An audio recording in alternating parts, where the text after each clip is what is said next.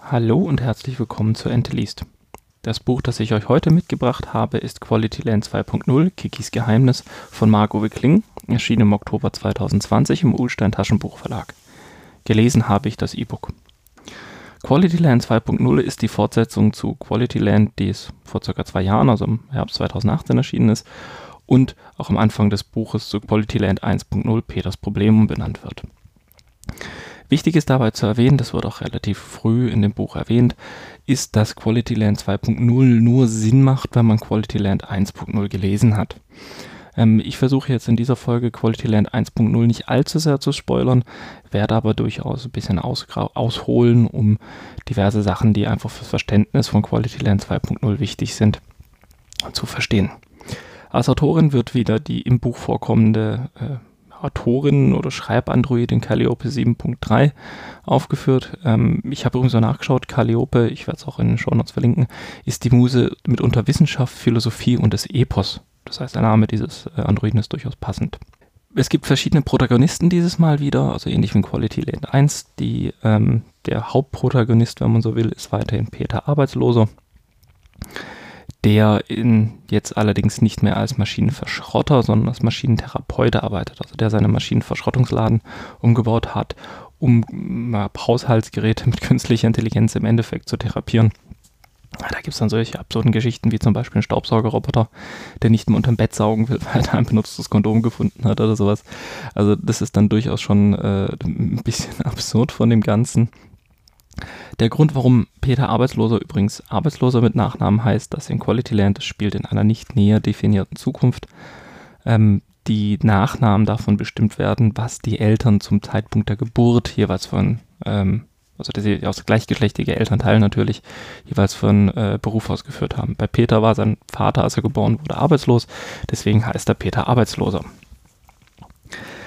Ähm, in Quality Land selbst, es wird erklärt im ersten Teil, warum das Land Quality Land heißt, gibt es insgesamt vier Firmen, die die Handlungen stark beeinflussen. Darunter einmal The Shop, das ist ein Versandhandel, ähm, der nicht nur Produkte ausliefert, die man bestellt, sondern durch Drohnen, also Lieferung passiert in Quality Land nur noch durch Drohnen, Drohnen auch ausliefert, die Sachen einem auch liefern, die man gar nicht bestellt hat, weil der Algorithmus berechnet hat, dass man es jetzt gerade haben möchte.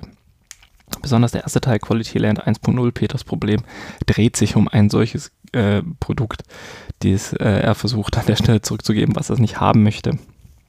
Und dann geht es halt auch wieder dort los mit, die Algorithmen irren sich nie, aber das ist wie gesagt Quality 1.0, worum es hier nicht geht. Dieser Gegenstand, der im ersten Teil übrigens vorkommt, kommt auch immer mal wieder im zweiten Teil vor, spielte aber natürlich bei weitem keine so wichtige Rolle mehr. Eine weitere wichtige Firma ist Everybody. Das ist so ein soziales Netzwerk, das es dort gibt, das nicht nur ähm, ja, so die klassischen sozialen Netzwerke, so wie wir es heute kennen, macht, sondern auch eine ähm, Bewertung der, der Menschen macht. Also es gibt irgendwie Level von ähm, 1 bis 100 und je höher man im Level ist, desto angesehener ist man gesellschaftlich. Also zum Beispiel ähm, Hendrik Ingenieur, der Leiter von The Shop, ist irgendwie Level 99 oder 98, also sehr, sehr weit oben. Die Leute werden auch im Endeffekt dafür gefeiert, dass sie die ersten sind, die dann irgendwie, die erste Frau, die die Level 90 erreicht hat und sowas zum Beispiel. Ähm, was wichtig ist auch noch zu wissen, ist, die meisten Menschen bewegen sich irgendwo zwischen 10 und 20, wenn man vielleicht ein bisschen beruflich erfolgreicher ist, vielleicht nochmal auf 30. Das ist so die große Menge. Ähm, Leute, die unter 10 sind, werden als nutzlos bezeichnet, also nutzlose, also was man heutzutage sozusagen als das, ähm, oder was lange Zeit in den 2000ern als abgehängtes Prekariat dann teilweise bei uns in der Gesellschaft beschrieben wurde. Also im Endeffekt stellt dieses Level auch nichts anderes dar als eine Art äh, Kastendenken, Kastensystem, wenn man so will. Dann gibt es auch noch Win, What I Need, das hat mal als Suchmaschine angefangen, ist aber in Zwischenzeit im Endeffekt eine Firma, die ähm, digitale ähm, Assistenten herstellt. Also zum Beispiel hat jeder einen so eine Art Ohrwurm in sich. Das ist ein kleines elektrisches Gerät, der ist dann mit dem ähm, Quality Pad ähm, verbunden ist. Quality Pad ist, wie der Name schon sagt, einfach ein Tablet, ähm, der dann als persönlicher Assistent für einen fungiert. Und es gibt auch noch Quality Partner. Das ist, man denkt, äh, kann sich fast schon denken, eine ähm, ja, Vermittlungsbörse für, für äh, erotische Kontakte. Oder nicht nur für erotische Kontakte, also allgemein eine, eine Partnerbörse ähm, das dann natürlich durch Algorithmen berechnet, wer jetzt gerade oder welcher Partner jetzt gerade am besten zu einem passen würde, sogar dir neue Partner vorschlägt, obwohl du jetzt schon verheiratet bist oder in einer festen Beziehung drin bist. Man merkt schon ganz schön, das Ganze ist im Endeffekt äh, eine Dystopie der kompletten Überwachung, allerdings nicht von staatlicher Seite aus, sondern eher vom Zeitpunkt des ähm, ja, von, von Unternehmen aus, also wirklich der Shop, Everybody und so weiter, haben komplett alle Daten, nutzen das dann auch aus, um Werbung zu machen, nutzen das dann auch schlicht und ergreifend aus, um äh, ihre Produkte zu werben, um ihre Algorithmen zu nutzen, um verschiedene Berechnungen durchzuführen. Also es ist dort im Endeffekt auch ein großer Kritikpunkt an den Ganzen. Ähm, insgesamt verfolgt das Buch mehrere Handlungsstränge. Einmal klar der titelgebende Kikis Geheimnis, also Kiki und Peter sind im Endeffekt unterwegs, um herauszufinden, wer die Eltern von Kiki sind. Weil Kiki hat den Namen unbekannt, weil nicht bekannt ist, wer ihre Eltern waren. Sie ist bei einem, ähm, ja, im Endeffekt bei einem Roboter aufgewachsen. Das war einer der ersten Modelle, der so als Babysitter, als Nanny, Nanny-Bot im Endeffekt unterwegs war. Und dort sind sie dann unterwegs. Sie wird dabei dann auch im Endeffekt verfolgt von dem Figur des sogenannten Puppenspieler. Das ist ein ähm, Kampfroboter, der speziell gestärkt ist, besonders stark ist, der von jemandem gesteuert wird, der allerdings nicht aktiv in Erscheinung tritt und deswegen der Puppenspieler genannt wird. Kiki hat mit äh, Peter eine On-Off-Beziehung und Peter als ehemaliger Familien Maschinenverschrotter, das wird vor allem im ersten Teil thematisiert, der dann auch eine verschiedene Entourage an verschiedenen Maschinen hat in seinem Keller.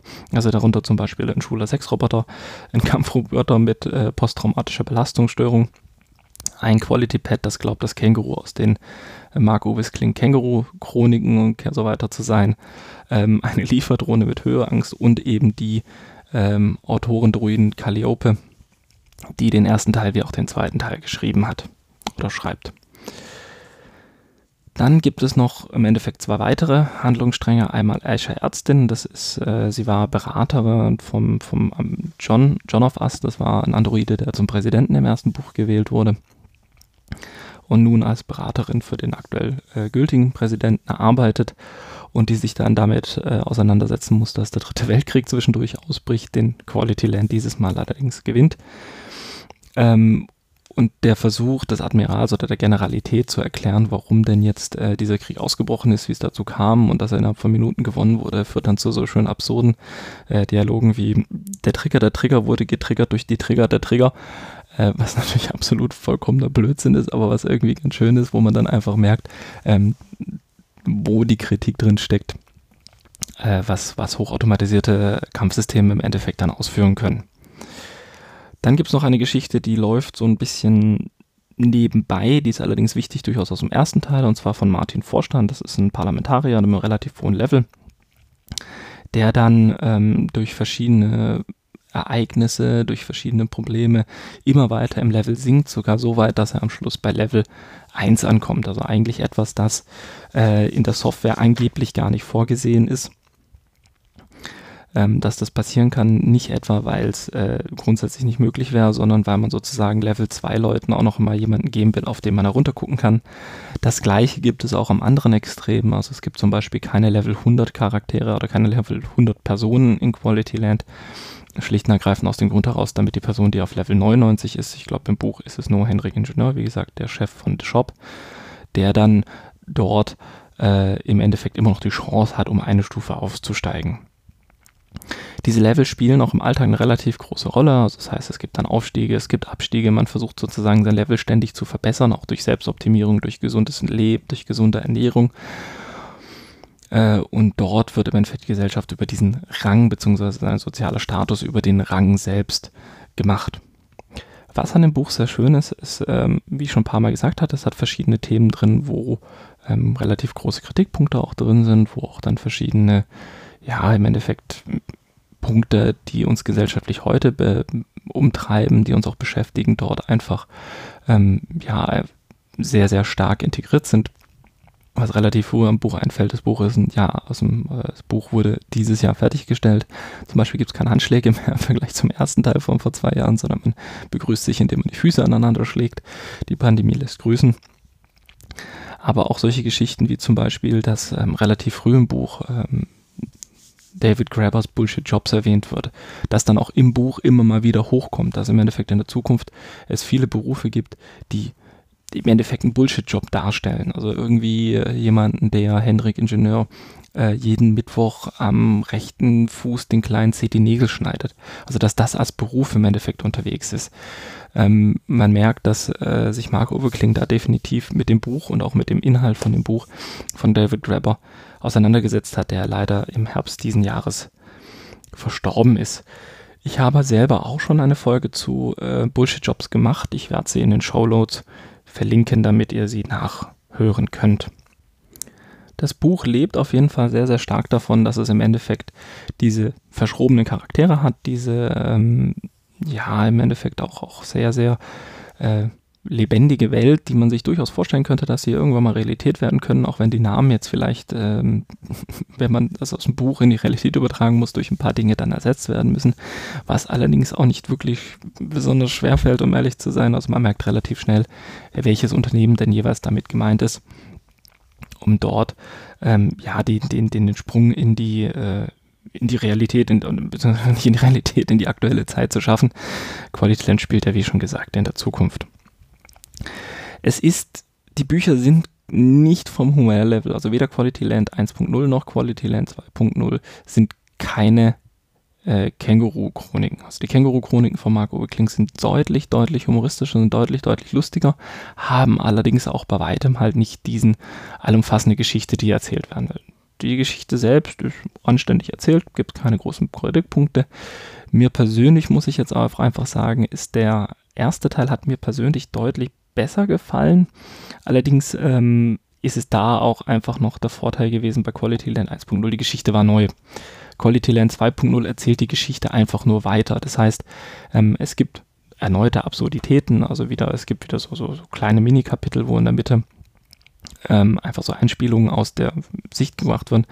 Häufig wird da im Endeffekt ein YouTube-Channel von Dan und Dan erwähnt, also was auch immer YouTube dann in Quality Land später ist der dann auch verschiedene Punkte erklärt, der dann auch verschiedene Absurditäten dieser Gesellschaft, die in Quality Land unterwegs ist, ähm, aufgezeigt und dort dann auch, äh, ja, im Endeffekt einfach, äh, ja, wie ich schon gesagt habe, die Absurditäten aufzeigt, also welche, welche, welche komischen Auswirkungen das im Endeffekt auf sich genommen hat, um dann verschiedenste äh, Kleinigkeiten im Endeffekt auch einfach, was so in dem Ganzen passiert.